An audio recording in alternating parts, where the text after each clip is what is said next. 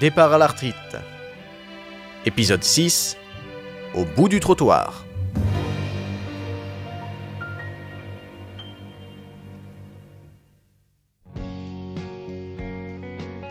Dans la voiture de Marco, c'est pas tip-top l'ambiance. Après une confrontation de 20 minutes pendant laquelle chacun est resté campé sur sa position, un silence lourd plombe le cœur de cette carcasse métallique. Tous deux restent droits, le regard fixé sur la route, sourcils froncés, poings serrés. C'est sur Facebook que quelques jours plus tôt, Marco a vu passer l'avis de recherche posté par Nicole. Sur le moment, il n'y avait pas accordé la moindre importance. Des disparitions, il y en a tous les jours et le montant de la récompense faisait penser à une mauvaise blague. Jusqu'au jour où Valérie lui a présenté François. Au début, il n'y avait pas suffisamment fait attention pour se souvenir de lui.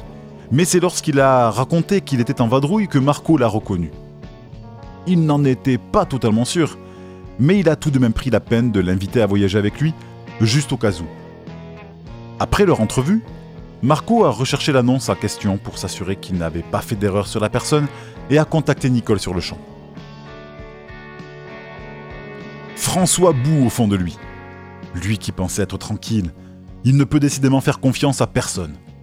Et cette Nicole qui même à distance trouve le moyen de lui gâcher la vie. Il ne regarde plus le paysage, il s'en fout.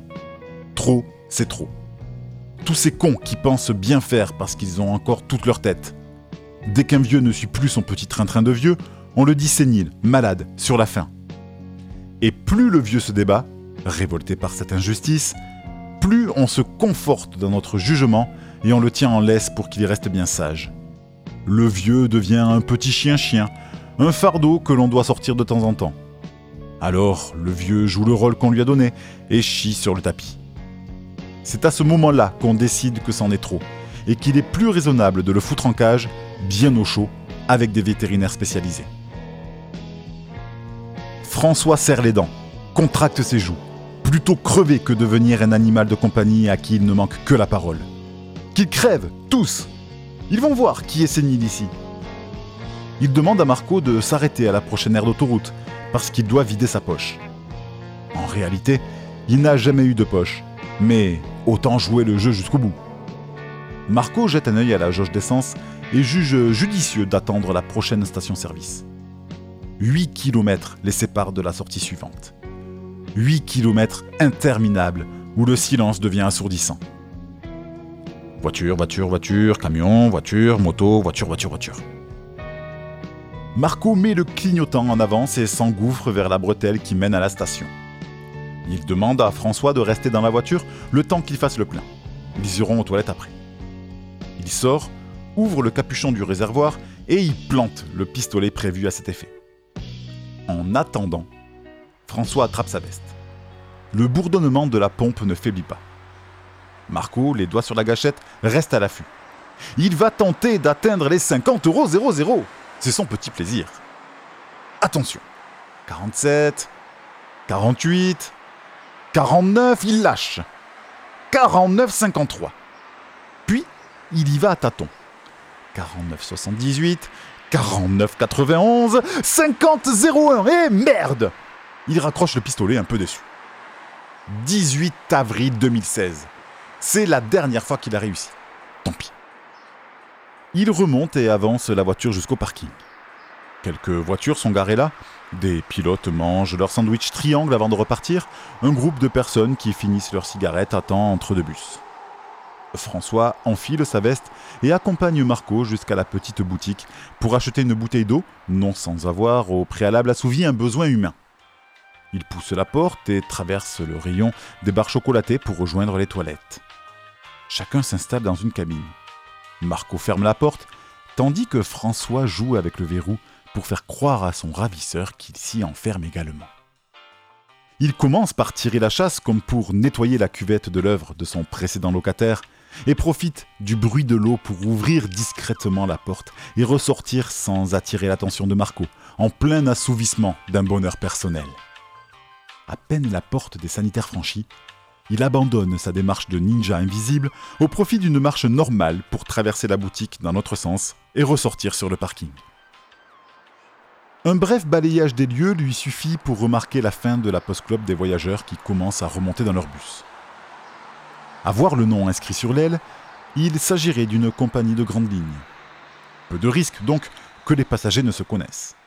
C'est sa chance. Tête baissée, de peur d'éveiller les soupçons, il s'approche du groupe et se fond dans la masse. Il attend que tout le monde soit remonté pour monter à son tour et être sûr de ne piquer la place de personne. Il repère deux places libres à quelques sièges d'intervalle. Il analyse les personnes à proximité pour en conclure lequel de ses potentiels compagnons de voyage lui poserait le moins de soucis. Il a le choix entre une grande blonde, bien sûr elle, mais dont l'attitude rappelle ces femmes qui disent d'elles-mêmes qu'elles sont entières, et ce jeune wesh en survette et écouteurs plantés dans les oreilles qui a l'air de s'en foutre. Va pour le jeune wesh.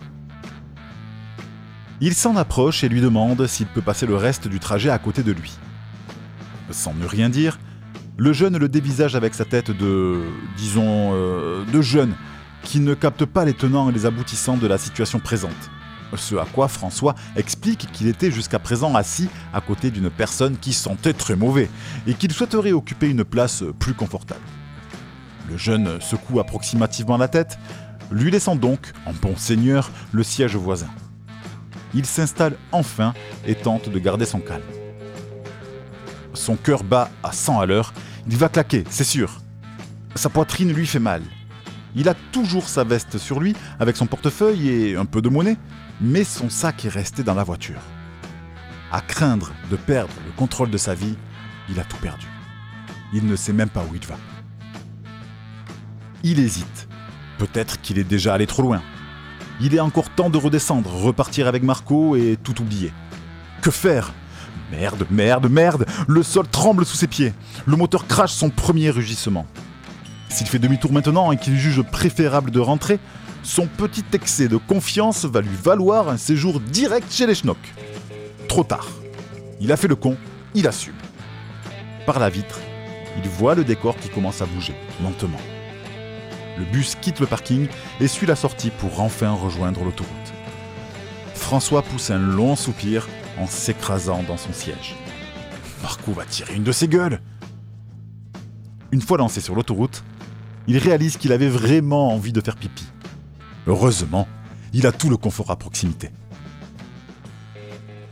Et pendant que François s'inquiète de savoir où le bus va bien pouvoir l'amener, profitons de cette petite ellipse narrative pour parler une fois de plus des lois fondamentales de l'univers. Ce samedi-là, Nathalie ayant décidé d'accompagner son amie Stéphanie pour un après-midi shopping, Guillaume se retrouvera seul.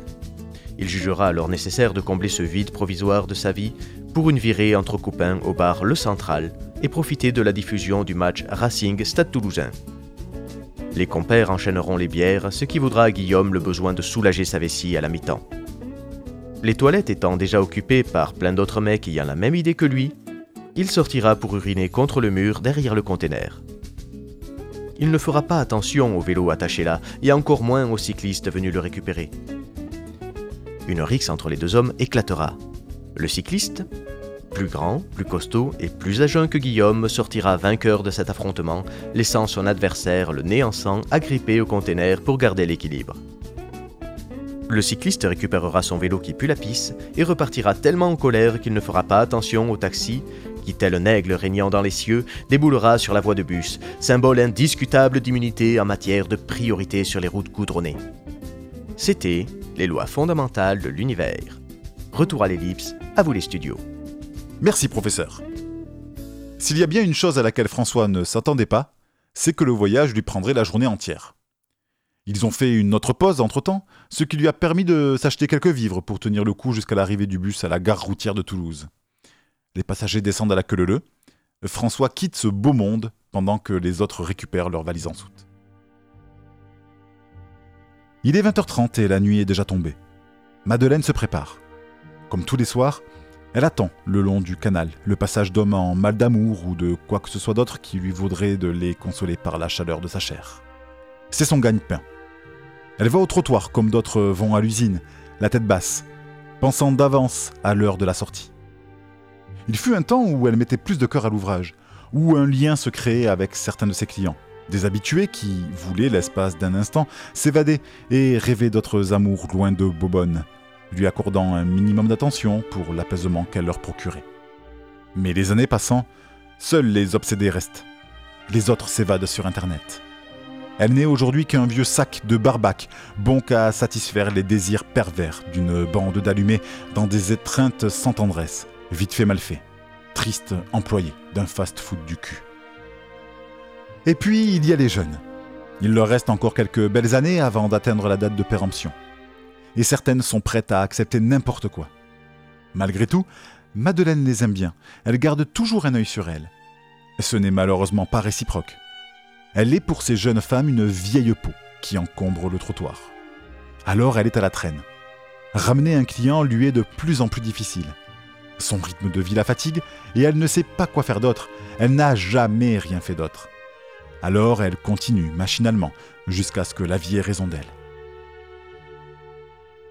Elle prend position à côté du lampadaire habituel. Pourquoi celui-là? Elle n'en sait rien. S'est-elle seulement déjà posé la question Elle contemple le boulevard, fait un signe de tête aguicheur aux jeunes hommes qui l'ignorent, lève la main aux automobilistes solitaires qui ralentissent à peine. Elle tourne la tête et aperçoit un vieux marcher en sa direction. À peine arrivée à son niveau, elle lui sort une phrase d'accroche dont elle a le secret. François répond poliment, déclinant toute invitation, et va s'asseoir sur un banc, quelques mètres plus loin face au canal.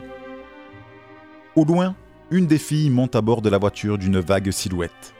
À cette distance, difficile de deviner lequel est la proie de l'autre. Quant à elle, ses appels sont désespérés. Chaque nuit, elle arrête de faire des signes un peu plus tôt. Après tout, Contrairement à ce que l'on pourrait croire, les hommes ne sont pas cons. Une femme maquillée et fringuée comme elle n'est pas placée au pied d'un lampadaire par simple raison esthétique. Elle attend, s'impatiente. L'heure tourne et les marionnettes rigides entrées dans les bistrots du coin en début de soirée ressortent au compte-gouttes en pantin désarticulé. Elle fait un tour sur elle-même et remarque au passage que le vieux de tout à l'heure est toujours là, sur ce banc quelque chose lui paraît étrange. Bien sûr, ce n'est pas le premier type sur un banc qu'elle voit à une heure si tardive, mais celui-ci n'a l'air ni d'un clochard, ni d'un poivreau. Vu que la nuit ne prend aucune tournure désirée, elle n'a rien à perdre à s'asseoir près de lui. Côte à côte, tous les deux, les yeux perdus dans l'eau calme du canal, ils attendent. Madeleine attend un signe quelconque de cet inconnu, et François attend qu'une solution lui tombe tout cuit dans le bec. Il ne l'a pas remarqué, mais sa solution vient de prendre place sur son banc. Elle lui demande si ça va, il répond à peine. Elle insiste en lui proposant de l'aider, il lui dit qu'il n'a pas d'argent. Bien qu'elle ait conscience d'être aux yeux du monde une pute avant d'être une femme, ce genre de remarque la vexe toujours un peu. Alors elle s'énerve en lui disant qu'elle s'en fout de son argent et qu'elle n'est pas désespérée au point de se rabattre sur un vieux crouton dans son genre. François s'excuse de la méprise et lui explique qu'il n'a même plus assez d'argent pour s'acheter à manger ou trouver une chambre d'hôtel. Foutu pour foutu, Madeleine l'invite à la suivre. François se laisse porter sans réfléchir. Il la suit dans une petite allée. Elle pousse la porte d'un vieil immeuble et le conduit en haut des trois étages de cet escalier étroit.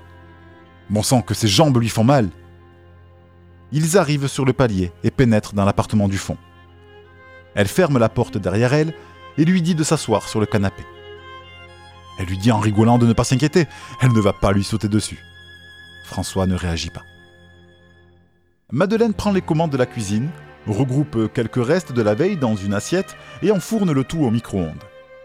Elle lui sert un verre de vin ouvert depuis quelques jours de trop, récupère son festin déjà chaud et lui place le tout sur la table basse. Elle se sert également un verre de vin et s'installe face à lui.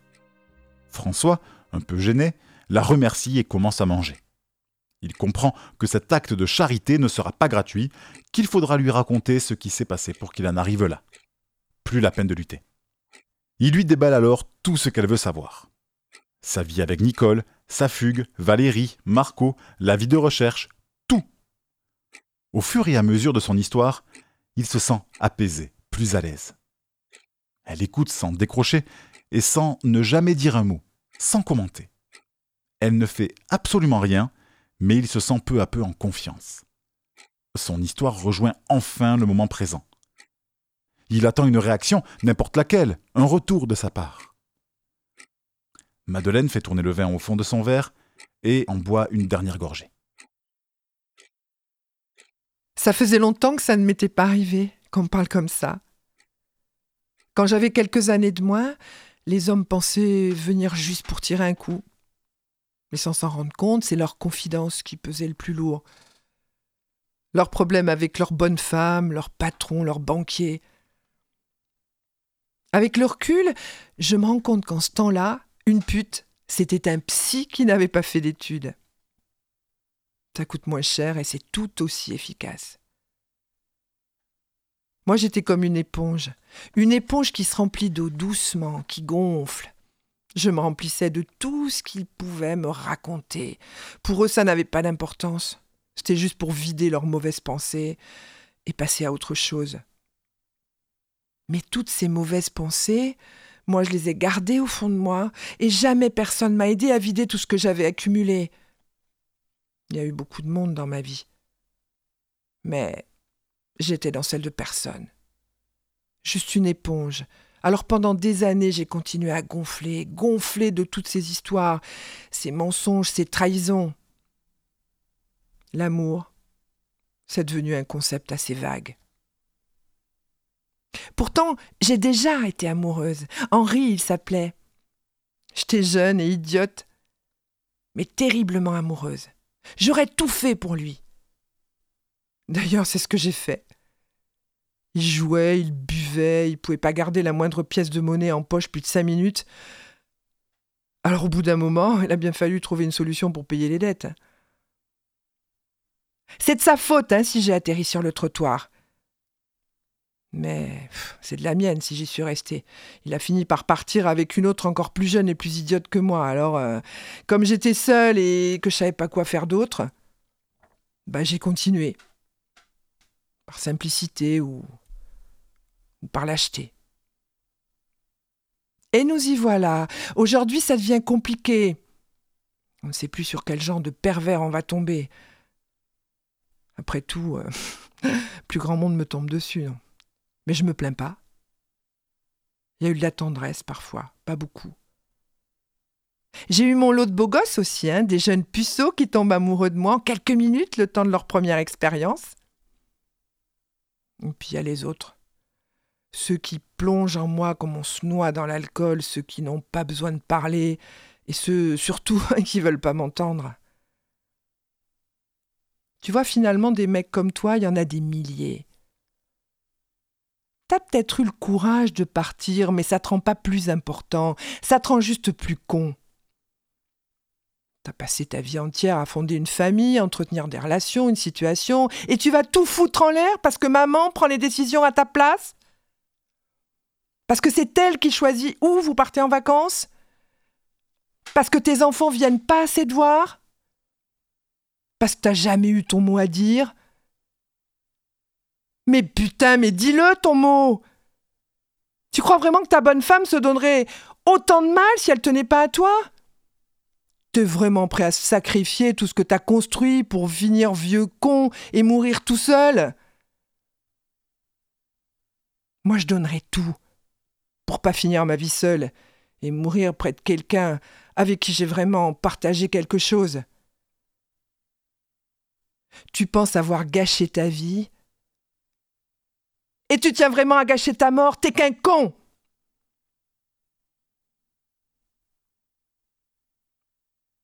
Allez, tu peux passer la nuit ici. Demain, je te promets que tu vas rentrer chez toi. Je te balancerai pas aux flics, va, t'inquiète pas. C'est toi qui les appelleras. Elle se lève et va chercher un plaid pour que François dorme sur le canapé. Elle lui souhaite une bonne nuit en cachant sa reconnaissance de l'avoir écouté, et s'enferme dans sa chambre. François s'allonge, se couvre les jambes et regarde le plafond. Il ne sait plus quoi penser. Il se sent mal à l'idée de gâcher la chance qu'elle n'a pas eue. Il se tourne dans un sens, puis dans l'autre, agité, énervé. Il sait qu'elle a raison, mais il ne peut pas rentrer comme ça.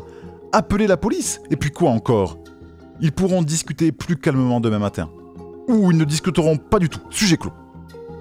Les mouvements brusques se suivent et se calment peu à peu, jusqu'à ce que le sommeil se pose finalement sur François.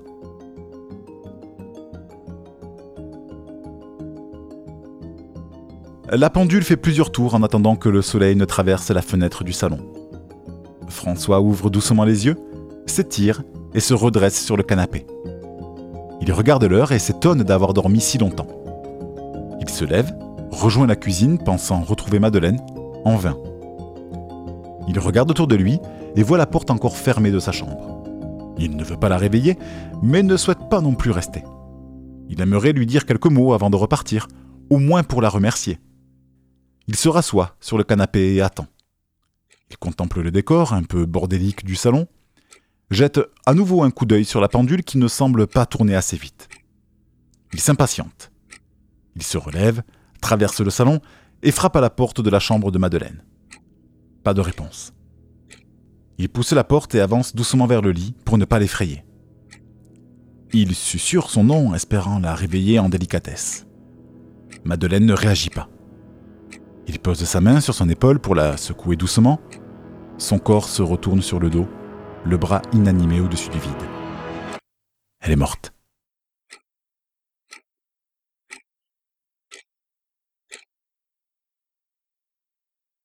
Retrouvez l'ultime épisode de Départ à l'arthrite demain à 13h sur Pontac Radio et un podcast sur pontacradio.fr.